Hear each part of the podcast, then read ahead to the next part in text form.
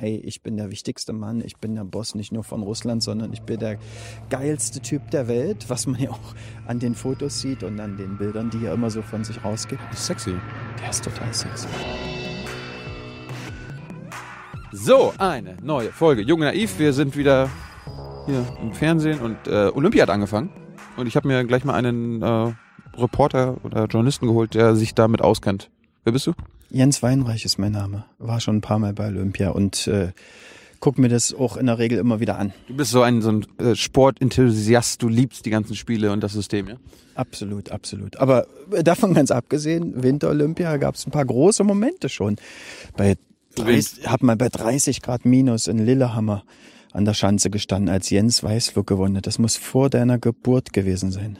Jens Weißflug, den kenne ich aber auch noch. Ja? Ja, ja. Ein Ostdeutscher. Lillehammer war in den 90ern, oder nicht? Äh, 94. Gelten immer sozusagen als die Vorzeigespiele, als das äh, Wintermärchen der Winterspiele. Da war ich schon am Leben. Gut, gut, gucke an, gucke an. Wann, wann waren die ersten? Die ersten waren, da war selbst ich noch nicht am Leben, ich glaube 1924 in Chamonix in Frankreich. Das Besondere daran, die hat man erst danach äh, zu Winterspielen erklärt. Das äh, wurde statt, fand statt als sogenannte Wintersportwoche. Ich weiß jetzt nicht genau, ein paar Jahre später oder so hat man gesagt, übrigens, das waren unsere ersten Winterspiele. Waren die auch schon so groß damals? Waren schon ein bisschen kleiner. Also es gibt, äh, kriegt man bestimmt online irgendwo ein paar ganz nette Bilder von damals. Also ein paar hundert Leute waren's. War, äh, wie, wie hat sich das bis zur heutigen Zeit entwickelt? Also die, die Winterspiele, waren die immer dann so, was mal abwechselnd mit Sommerspiele, Winterspiele? Wie war das? Es gab äh, lange, lange Jahre äh, fand das, also eigentlich ein Jahrhundert lang fand das immer in einem Jahr statt. Also äh, ab 24, dann 28, immer im Vierjahresrhythmus und immer die Winterspiele und dann die Sommerspiele. Und das IOC hat dann irgendwann, als sie dann in den 80er Jahren im, äh, entschieden, also als dann um Kommerzialisierung ging, als dann äh, die einfach die Tore geöffnet wurden bei Olympia. Olympia galt, war vorher immer so äh, etwas äh, ein bisschen so reingehalten vom bösen Kommerz, aber dann hat man begriffen, wir brauchen die Knete, also wir brauchen Sponsoren und wir brauchen Fernsehen. Und dann hat man geschnallt, und irgendwie ist es blöd, wenn wir nur alle vier Jahre Olympia haben, weil dann haben wir das immer im selben Jahr. Wir müssen das besser verteilen. Und dann gab es bis 92, gab es das immer im selben Jahr. Und dann hat man mit 94 exakt mit Lillehammer einen Break gemacht und hat gesagt, wir machen jetzt immer im Wechsel Winter, Sommer, 94 Winter, 96 Sommer, Atlanta, 98 Winter. Und seitdem findet so statt. Kannst du mal kurz sagen, hier du meinst Kommerzialisierung, Tore geöffnet, was, was, wie kann man sich das vorstellen? Bis dahin gab es eigentlich, äh, da gab es in der olympischen Welt, also das war ja auch zu Zeiten, als wir noch die Blöcke hatten, Ost und West, äh, Sowjetunion, DDR gegen USA. Das waren ja die drei Weltsportmächte zu dem äh, in, in den 80er Jahren. Und, äh, und da war es so, da hatte man auch sozusagen einen ideologischen Kampf im, in einer olympischen Bewegung, wie die das nennen. Nämlich hat gesagt, das eine, äh, dass es so Coubertin, ähm, äh, noch Coubertins Enkel Amateure, zwar in ihrem Sinne äh, im, im, in der Ausübung des Sports schon Professionals, aber nicht im, im, Geld, im Sinne des Geldverdienens, ja. Denn da sollten sie rein sein. Es gab ja sogar mal Karl Schranz, Medaillengewinner, die wurden äh, disqualifiziert wegen gab es immer mal über die Jahre wegen einer, hier oder da eine, eine Werbung und ein Verdienst und so weiter. Und das war, und hat der Westen immer argumentiert, aber scheiße, diese Staatsamateure dort im Osten, damit meinten sie die äh, Sowjetunion, DDR und ein paar andere Ostblockstaaten, die haben einen Vorteil, weil bei denen sind die Athleten irgendwie so abgesichert. Also das tobte, das war ein richtiger Glaubenskampf bei Olympia und das änderte sich ab 1981. Da hat man dann gesagt, okay, passt mal auf, hier Außerdem werden wir sonst auch nicht überleben, weil da gab es ein paar de finanzielle Desaster, auch für das IOC. Mhm. Und äh, wir sehen mal ab jetzt zu. Und dann hat es auch Partner gefunden, dass wir jetzt mal großes Geld machen. Dass wir jetzt also A, ein Sponsorenprogramm und B, dass wir unsere Fernsehrechte auch für gutes Geld verkaufen. Gutes Geld heißt? Heißt im Moment, äh, also NBC hat, glaube ich, in der, ist der Hauptsponsor, wenn man so will, von Olympia, immer für die äh, amerikanischen Rechte in den USA.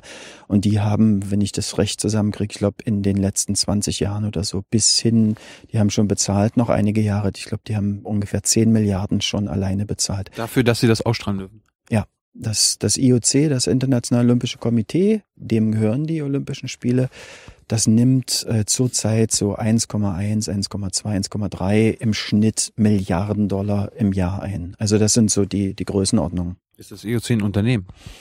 Das IOC ist eigentlich ein Unternehmen, äh, aber natürlich wie andere Sportverbände äh, organisiert nach Schweizer Recht als ein Verein, wie jeder x-beliebige Hasenzüchterverein oder die Pilzfreunde Togau oder irgendwie so ein äh, Sportclub, keine Ahnung, der, der, wie heißt das, der Tauzieher oder so ähm, wenn man in die Bilanzen des IOC guckt, also rechtlich ist das ganz klar, ist ein Verein, angeblich nicht profitorientiert. Guckt man in die Bilanzen, reden sie aber auch von, von, äh, von Sie sagen, wie heißt es, IOC Company, mir fällt gerade das, das, das Wort nicht ein, also da kommt schon, äh, aber da kommt da drunter eigentlich schon ein richtiges Gebilde zustande, haben auch ein paar Firmen.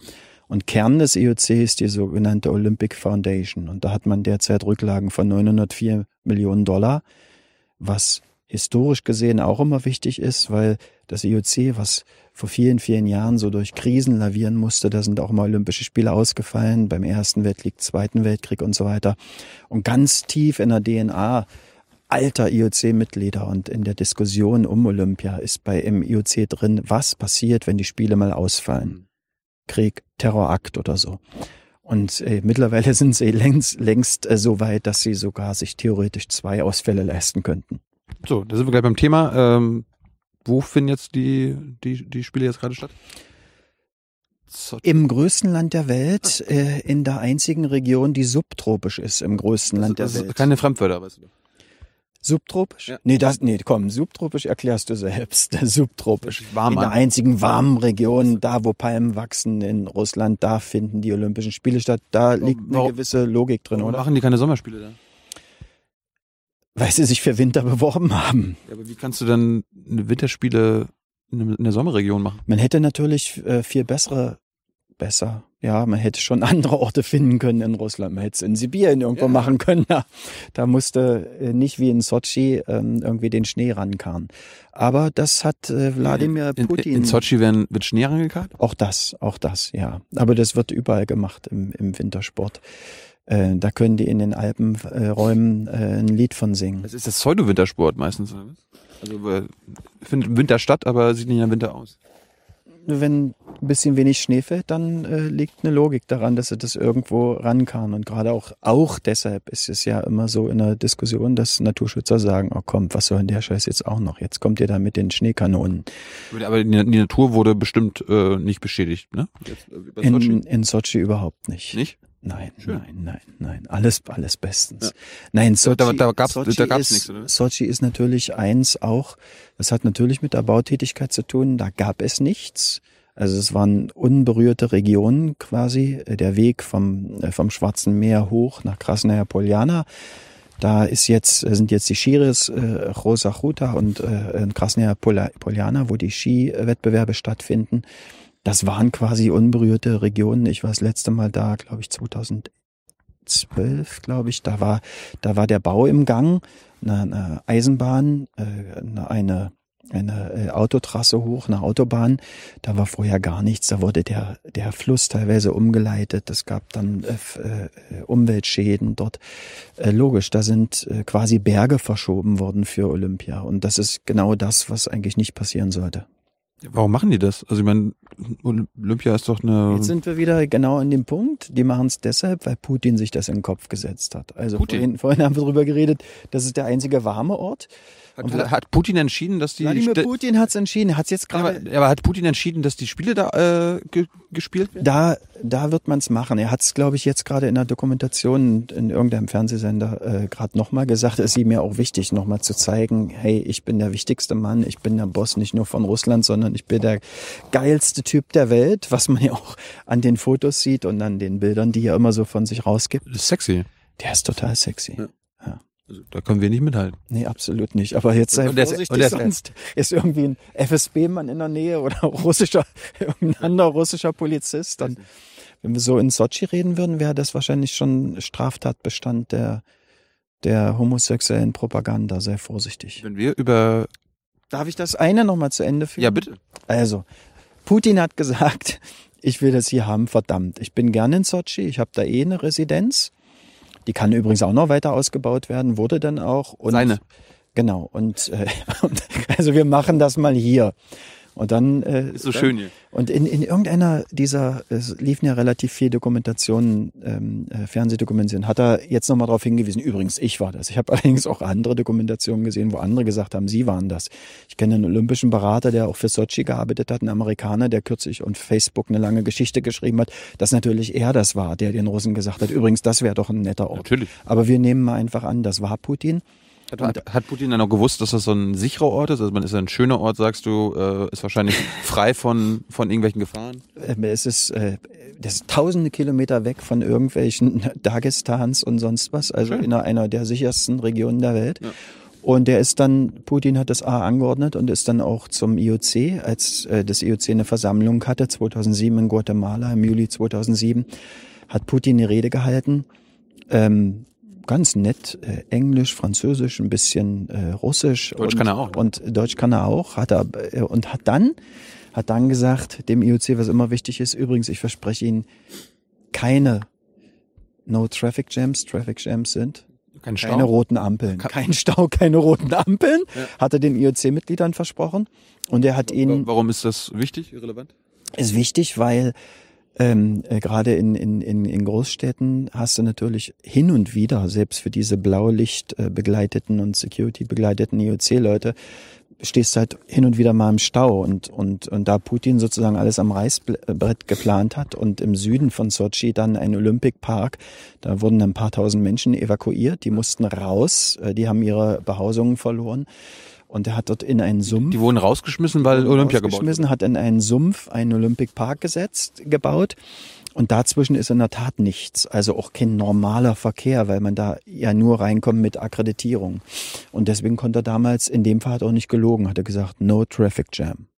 Ähm, wie viele Sportarten gibt es äh, bei der Olympi- Olympi- Olympiade? Bei Winterolympiade gibt's äh, 28, sieben Weltverbände. Ein paar, also Ski gliedert sich dann noch in Alpin und nordischen Skisport und Freestyle und sowas.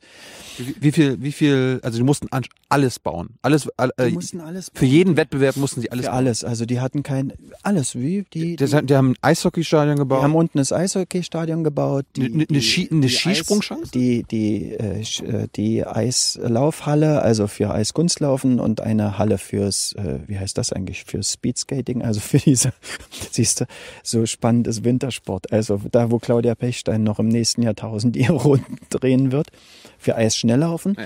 Die mussten natürlich eine Schanze oder zwei Schanzen brauchen die ja, äh, Groß- und Kleinschanze bauen. Die mussten eine, eine kombinierte Bob- und äh, Rennschlittenbahn bauen, mussten eine ganze Bobbahn bauen. mussten die alles bauen. Und die mussten noch ein paar Berge abholzen, da ein paar Wälder abholzen, damit sie auch alpine Strecken bauen konnten. Also ist doch gar nicht so billig geworden, das ganze Ding. Das ist nicht ganz billig und da gibt man sich heute im IOC äh, große Mühe, dann mal das zu relativieren. Putin selbst hat das neulich auch mal, ähm, äh, der hat da so einen Haufen Journalisten eingeladen oder ausgewählte Journalisten. Ich auch. Ich war nicht dabei und hat dann gesagt, ah, man muss schon mal genau hingucken, was da immer in den Medien und gerade in westlichen Medien äh, von 50 Milliarden, das ist natürlich alles Schwachsinn. Die Zahlen sind, äh, sind geringer, sind sie aber nicht. Geringer. Sind sie aber nicht. Nee. Ich mein, äh, in Deutschland gibt es immer bei großen Bauprojekten ja auch immer so Fälle von Misswirtschaft, Korruption. Hier kennst du das ja mit Berliner Airport und so weiter. Sowas gibt es in Russland auch? Berliner Airport Korruption? Weiß ich nicht. Ich dachte nur, der wird nie fertig, aber Ja, aber gibt's Korruption in Russland sowas? ich habe mal äh, und zwar in großem Stil. Ich habe selber mal eine Geschichte gemacht und mich getroffen mit äh, einem Bauunternehmer. Der hat dort keine Milliardenverträge gehabt, aber der hat äh, rund um Sochi auch Aufträge gehabt. Äh, Valery Morozov heißt der. Und der hat irgendwann die Schnauze. der, der Internetexperte? Der hat, nee, nee, der nicht. Nee, Ein anderer. Ist ein anderer. Der hat, äh, der hat irgendwann die Schnauze voll gehabt und hat gesagt, er will nicht mehr. Er hatte damals bezahlt immer so bis 20 Prozent Korruptionsmarge, also bei allen Verträgen. Äh, Staatsbedienstete, äh, Bedienstete in Sochi und so weiter. Also du, du erst etwas kostet 100 Euro und du musst aber 120 Du bezahlen. zahlst weil- quasi 120 und, äh, und Die 20 gehen an wen? Die gehen in dem Fall an diejenigen, die irgendwie auf äh, diese Verträge vergeben oder die auf diesem Wege die, quasi die Zuarbeiten machen. Also ein Vertrag wird kopiert und dann wird er unterschrieben und irgendjemand bringt die Kopie sozusagen zu dem, den er unterschreibt. Also kriegt der irgendwie, keine Ahnung, Prozente. Die, haben doch, die haben doch einen Job, oder nicht? Oder sind die alle arbeitslos und bekommen deshalb äh, nebenbei? Reicht, reicht offenbar nicht. Äh, reicht, reicht offenbar nicht. Ist aber, ist aber, das ist sozusagen ja noch die kleine Korruption. Das sind sozusagen die Otto-Normalverbraucher, die in irgendwelchen Büros arbeiten oder auch in Ministerien, also kleine und große, größere Büros. Aber es gibt Großkorruption. Sochi reden wir ja auch sozusagen über institutionelle andere Art von Korruption und da reden wir dann über, über die Oligarchen, über Putins Leute, teilweise aus seinem Inner Circle, aus der Zeit, als er noch ein junger, aufstrebender Politiker war, äh, gerade äh, beim KGB aufgehört, beim russischen, beim sowjetischen Geheimdienst und dann in St. Petersburg sozusagen in die politische Laufbahn gegangen. Das ist ein Oligarch? Warte mal. Ja. Und, äh, und hat dort äh, etliche Freunde gehabt, mit denen er eine sogenannte Kooperative äh, äh gegründet hatte, könnte man fast sagen, an einem See in St. Petersburg. Die haben da zusammengelebt und viele Mitglieder aus dieser sogenannten Osero-Kooperative sind heute Oligarchen, äh, Milliardäre. Interessenverband gewesen. Ja, ja. Bis, Freundeskreis. Bis, äh, bis, äh, bis heute, ja, genau. Und wie gesagt, und das ist die große Art der Korruption. Ich nenne ein Beispiel, ein, einer aus, von Putins Jugendfreunden sogar aus St. Petersburg. Da gab es zwei Brüder, ähm, äh, Baris und Arkadi Rotenberg. Und Arkadi Rotenberg ist auch der Judo-Kumpel von Wladimir Putin. Äh, bis heute hat hat äh, nicht nur Sportfunktionen mittlerweile übernommen, Rotenberg, sondern hat auch äh, mit seinen Firmen in Sochi rund um diese äh, Sochi-Spiele Aufträge im Wert von sieben Milliarden Dollar hm. bekommen und wird auch ne demnächst Aufträge kriegen rund um die Fußball-WM in Russland. Ähm, wie sieht es jetzt in Sochi aus? Ist das so ein, so ein fröhlicher Ort? Kann, kann da jeder hinfahren? Können wir da jetzt hinfahren und mal vorbeigucken? Ist das so ein Touri-Magnet jetzt? Oder Weiß ich nicht. Äh, es sind natürlich 50.000 oder mehr oder ich weiß gar nicht, wie viel Olympia-Akkreditierte es gibt. Also äh, Volunteers, freiwillige, sogenannte freiwillige Helfer, normal, also Angestellte des Organisationskomitees. Äh, äh, ein, zwei, ein, zwei Polizisten? Ein, zwei Polizisten, das werden alleine schon ein paar Zehntausend sein. Akkreditierte Personen bei Winterspielen geht man immer so, ich glaube, so von 100.000 äh, aus. In Russland denke ich mal, dass, dass es noch mehr sind, ja. Und können die gemeinen Russen da auch einfach hinfahren und mal vorbeischauen? Die gemeinen Russen, ähm, auch manche, die fliegen sogar mit dem Helikopter, würde ich mal sagen. Denn, die sind nicht alle Oligarchen. Denn, denn, denn manche Oligarchen, der normale Russe kann da auch hin. Ähm, es ist nicht so, dass das Bild, manch einer hat sogar davon was. Also ich kenne Leute in, in, in Sochi, die ich kennengelernt habe, die freuen sich, dass sie äh, dank der Spiele fließend Wasser bekommen haben. Also auch, wir reden, wir müssen nicht immer sozusagen das ganz große Verbrechen, sondern auch sowas gibt's. Das ist schön, 50 Milliarden, da haben dann 500 Leute wenigstens das fließend Wasser. Ja, das kann, das kann durchaus sein. Das findest du schlimm. Ich finde das überhaupt nicht schlimm. Du willst mir das unterstellen. Nö, nö. Nee. Äh, warum, warum gibt es da so viele Polizisten? Oder Sicherheitskräfte. Ja, guck dir die, so, die so ein, also Freundschaftsspiele an, äh, Kaukasus, äh, Kaukasusregion. Was ist das? Ähm, in, äh, Kaukasus ist ein Gebirge und da haben wir aber in der Region natürlich so ein, so ein, so ein, so ein Haufen so Separatistenbewegungen. Was ist das? Wir haben politische äh, Bewegungen von Leuten, die sich äh, teilweise abspalten wollen. Wir haben, wir haben, äh, wir haben die, die, wir haben so ein paar verstreut. Ich hätte mir lag auf der Zunge Mujahedin oder so. Wir haben äh, wir haben auch so ein paar verstreute Ayatollahs, die da mitspielen. Wir haben Dagestan zum Beispiel. Ter also Terroristen, also, äh, Putin bezeichnet die natürlich als alle durchweg als Terroristen. Was hat er da neulich für Worte benutzt? Die muss man ausrotten und wir werden da sauber machen und sowas. Die Neujahrsansprache die Neujahrsansprache. Sehr, men sehr menschlich. War ja nicht nur eine und, ja. äh, und das meint er halt auch ganz ernst und, und, so. und, setzt es ja auch um. Der, der, Im Übrigen. Der, der, der meint das, dass sie alle umgebracht werden. Der meint das, denke schon so. Im Übrigen, äh, was interessant ist, was für mich interessant ist, was immer ein bisschen zu, zu kurz kommt, es ist sogar so, dass der wirklich meint, Sport ist ihn, für ihn so eine Art Tool, ähm, also nicht nur, wie wir es in Sochi haben, ähm, Oligarchen irgendwie zu bedienen mit super Geschäften und äh, selbst dann noch äh, mit seinen mit seinen Anwesen da wunderbar bei wegzukommen. dem russischen Sport da was hinzustellen, irgendwelche Sportstätten, die sie noch nicht hatten.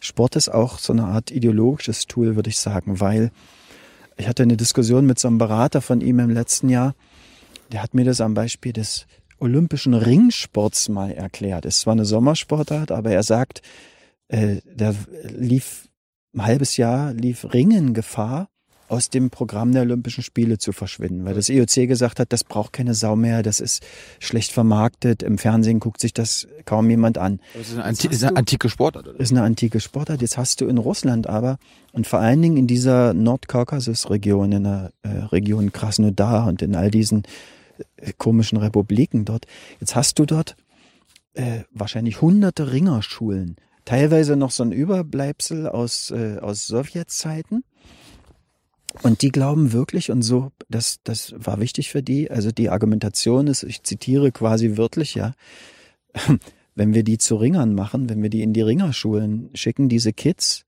dann wären sie keine Terroristen. Ja, ich gebe das quasi so weiter. Das hat also Sport also, statt Terrorismus. Ja, ja, das ist, äh, äh das äh, ist, das ist sozusagen die Doktrin, ein Teil der Doktrin, ja. Wie machen wir das in Deutschland? Eine gute Frage. RAF hat, glaube ich, nicht so richtig mit. War nicht so sportaffin. Aber apropos Deutschland, wie, wie äh, geht die, wie sind die Deutschen, wie gehen die mit der mit den Olympischen Spielen um? Also ich habe da jetzt gehört, gibt da nicht so einen Olympiapräsidenten aus Deutschland? Es gibt einen IOC-Präsidenten aus Deutschland und der findet im Moment, der heißt Thomas Bach, der ist angetreten im September letzten Jahres und der findet im Moment im Prinzip alles toll, was Wladimir Putin toll findet.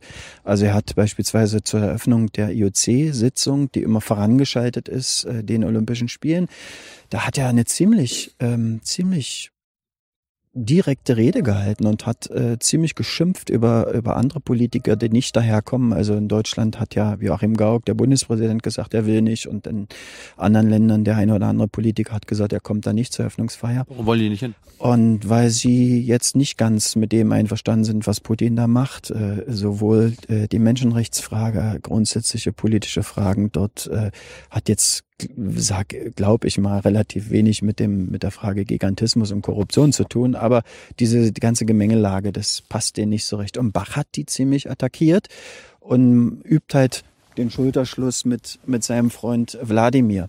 Es gibt einen Punkt, äh, da es ja auch eine Boykottdiskussion immer gab und äh, rund um Sochi. Es gibt einen Punkt, da sage ich, äh, da kann ich Bach durchaus verstehen, das muss man ihm nachsehen. Ähm, als die Olympischen Spiele die fanden vorher einmal in Russland statt, damals in der Sowjetunion in Moskau 1980, Sommerspiele. Und die wurden vom Westen boykottiert. Hm. USA, Bundesrepublik hat boykottiert und Thomas Bach war damals Athlet, der war damals Fechter und Sprecher der Athleten. Und er konnte nicht fahren. Und er konnte nicht. Und er hat sogar gekämpft gegen diesen Boykott. Und er musste damals sehen, und halt war quasi dann machtlos und wurde halt von Politikern ausmanövriert, weil es da die ganz klare Anordnung gab damals äh, von der Bundesregierung an äh, den die deutschen die deutschen Sportverbände und Dachverbände zu sagen, nee, äh, Boykott.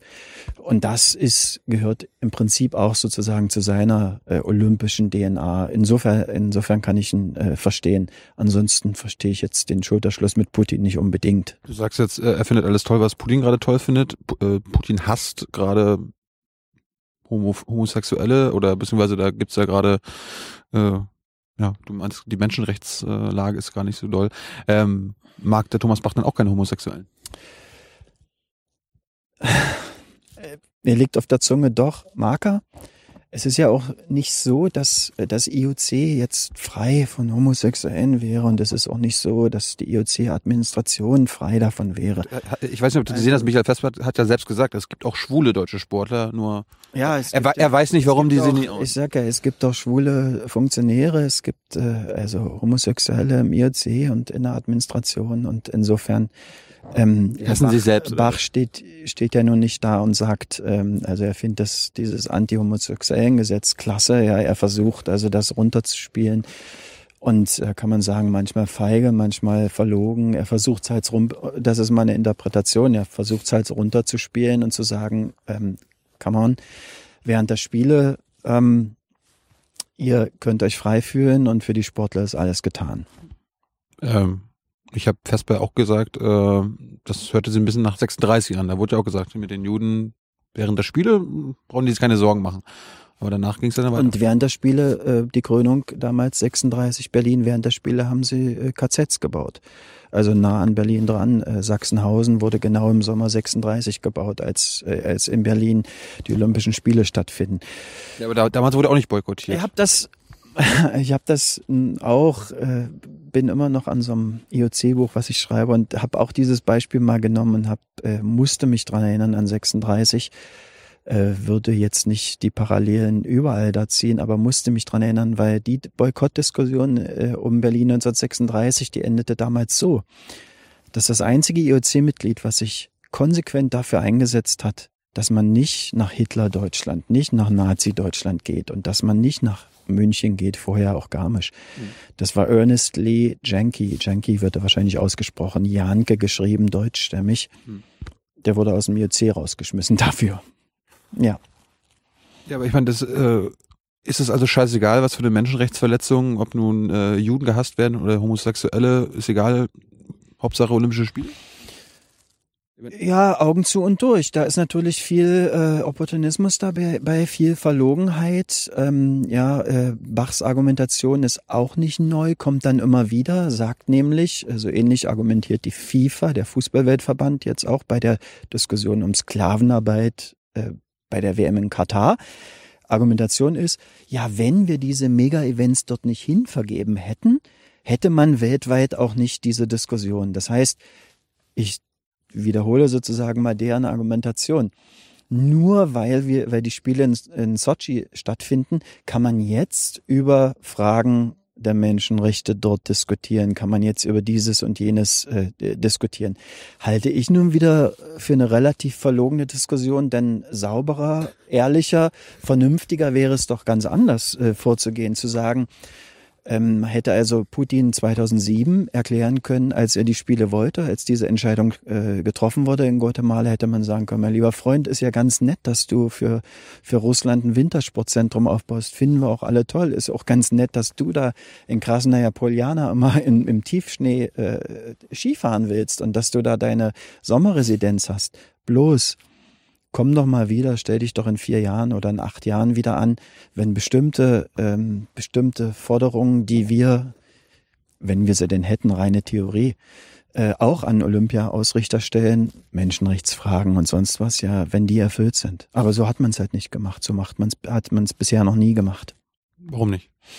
Weil Fragen wie Menschenrechte, das ist ein weites, weites Feld, weil die nachrangig sind. Das haben wir gehabt. Nachrangig. Nachrangig, ja genau. G gibt's sowas nicht? Gibt's da keine olympische Charta? Äh, also steht in der olympischen Charta, Menschenrechte sind nachrangig. In der Olymp das steht nicht in der olympischen Charta, das, äh, aber ähm, äh, das zählt die Olympische das ein, Die Olympische Charta zählt nur teilweise immer, je nachdem, wie man es auslegt. So wie die Bibel, ne? immer, immer wenn es gerade passt. Guck, die Olympische Charta, in der Olympischen Charta gibt es zum Beispiel ein Wort nicht, über das wir jetzt ein paar Mal gesprochen haben und das gerade mit Sochi extrem verbunden ist, das ist das Wort Korruption. Das Wort Korruption taucht in der Olympischen Charta nicht auf. Kann man jetzt die Frage stellen, gibt es deshalb keine Korruption? Wir haben aber gerade sozusagen nachgewiesen, dass, natürlich, dass es natürlich Korruption gibt. Also der Sport macht auch daraus eine merkwürdige ähm, eine merkwürdige Argumentation. Das wird ja damals sicher der DOSB-Generaldirektor Michael Vesper erzählt haben, der immer sagt, oder das ist die Argumentation des Sports, Sport ist ein Menschenrecht. Ja. Okay. Ist das so? In, Sie sehen das so. Ja. Sie sehen das so. Damit kann man natürlich äh, vieles, äh, das hatten wir auch vor ein paar Jahren bei den Olympischen Sommerspielen in Peking, da kann man natürlich vieles dann einfach das ist ein, eigentlich so eine Art, äh, ja, ein bisschen verlogene PR-Nummer, dass man äh, ablenken will. Wie, wie ist es mit den Sportlern? Ich meine, wie gesagt, du meinst selber, es gibt auch äh, schwul, äh, homosexuelle Sportler im Winter. Äh, wie werden die sich verhalten? Können die, können die sich irgendwie wehren? Können die äh, mit Faust rumlaufen und sagen, hier, pro wir hatten das im, im, im letzten Jahr ähm, bei der Leichtathletik-Weltmeisterschaft in, in Moskau kurz nachdem dieses anti-homosexuellen Gesetz verabschiedet wurde, da gab es eine schwedische Hochspringerin, Anna Green Kentaro, glaube ich, krieg den Namen nicht mehr zusammen. Die hatte sich, wenn ich recht erinnere, die Fingernägel äh, in diesen Regenbogenfarben ähm, angemalt oder war es noch was anderes? Und äh, wenn ich mich recht erinnere, wurde ihr dann relativ klar gemacht. Das ging natürlich dann per Twitter und Social Media um die Welt, dann Altmedien stiegen drauf ein und dann wurde ihr, glaube ich, zum Finale klar gemacht, äh, auch von ihrem Verband, wenn ich mich recht erinnere. Sie, soll, sie, soll eine, sie soll eine größere Flagge tragen. Genau, dass sie es doch bitte mal vielleicht noch ein bisschen klarer zum Ausdruck bringt. Nee, sie hielt sich dann total zurück und hat dann gar nichts mehr gemacht, weil man legt es aus in Sportfunktionärskreisen letztlich als politische Demonstration. Hat es schon immer in dieser Art gegeben, auch bei, bei anderen Themen. Also sowas wird dann gerne als politische Demonstration ausgelegt. Nicht Meinungsfreiheit. Ähm, laut Charta, laut Olympischer Charta, laut Thomas Bach und laut anderen äh, ist das ja gewährleistet und äh, war eine absurde Situation, glaube vor einer Woche. Bach war noch in der Schweiz am Sitz des IOC in Lausanne und hat eine internationale Telefonkonferenz gemacht für Journalisten, so drei Dutzend Journalisten oder so. Und da kam natürlich die Frage, was ist denn jetzt eigentlich, wenn die Sportler dann, wie ist es bei äh, Pressekonferenzen? Und da sagt er, natürlich ist jeder frei, bei Pressekonferenzen sich zu äußern, äh, zu Themen, auch zu politischen Themen. Das war kaum in der Welt und kaum äh, publiziert. Da meldete sich der Chef des Organisationskomitees von Sochi, der natürlich alles macht, was sein Boss Putin ihm sagt. Äh, Dmitri Tschernitschenko heißt er und sagt dann natürlich, oh, ich glaube, da hat der IOC-Präsident was missverstanden. Aber das wird, äh, wird Bach jetzt mit Putin ausgemacht haben. Das ist so eine hoffnungsvolle äh, Ende für unsere Folge. Äh, guckst du denn die Olympischen Spiele wenigstens? Mm, kaum, kaum. Ein bisschen äh, Eröffnung, um zu sehen, äh, wie Putin den Larry macht und der Welt zeigt, dass er der größte, der größte aller Zeiten ist und äh, nur ausgewählt, äh, wenig, wenig, wenig. Gut, vielen Dank für die Einschätzung zu den, zu den, zu den Putin-Spielen.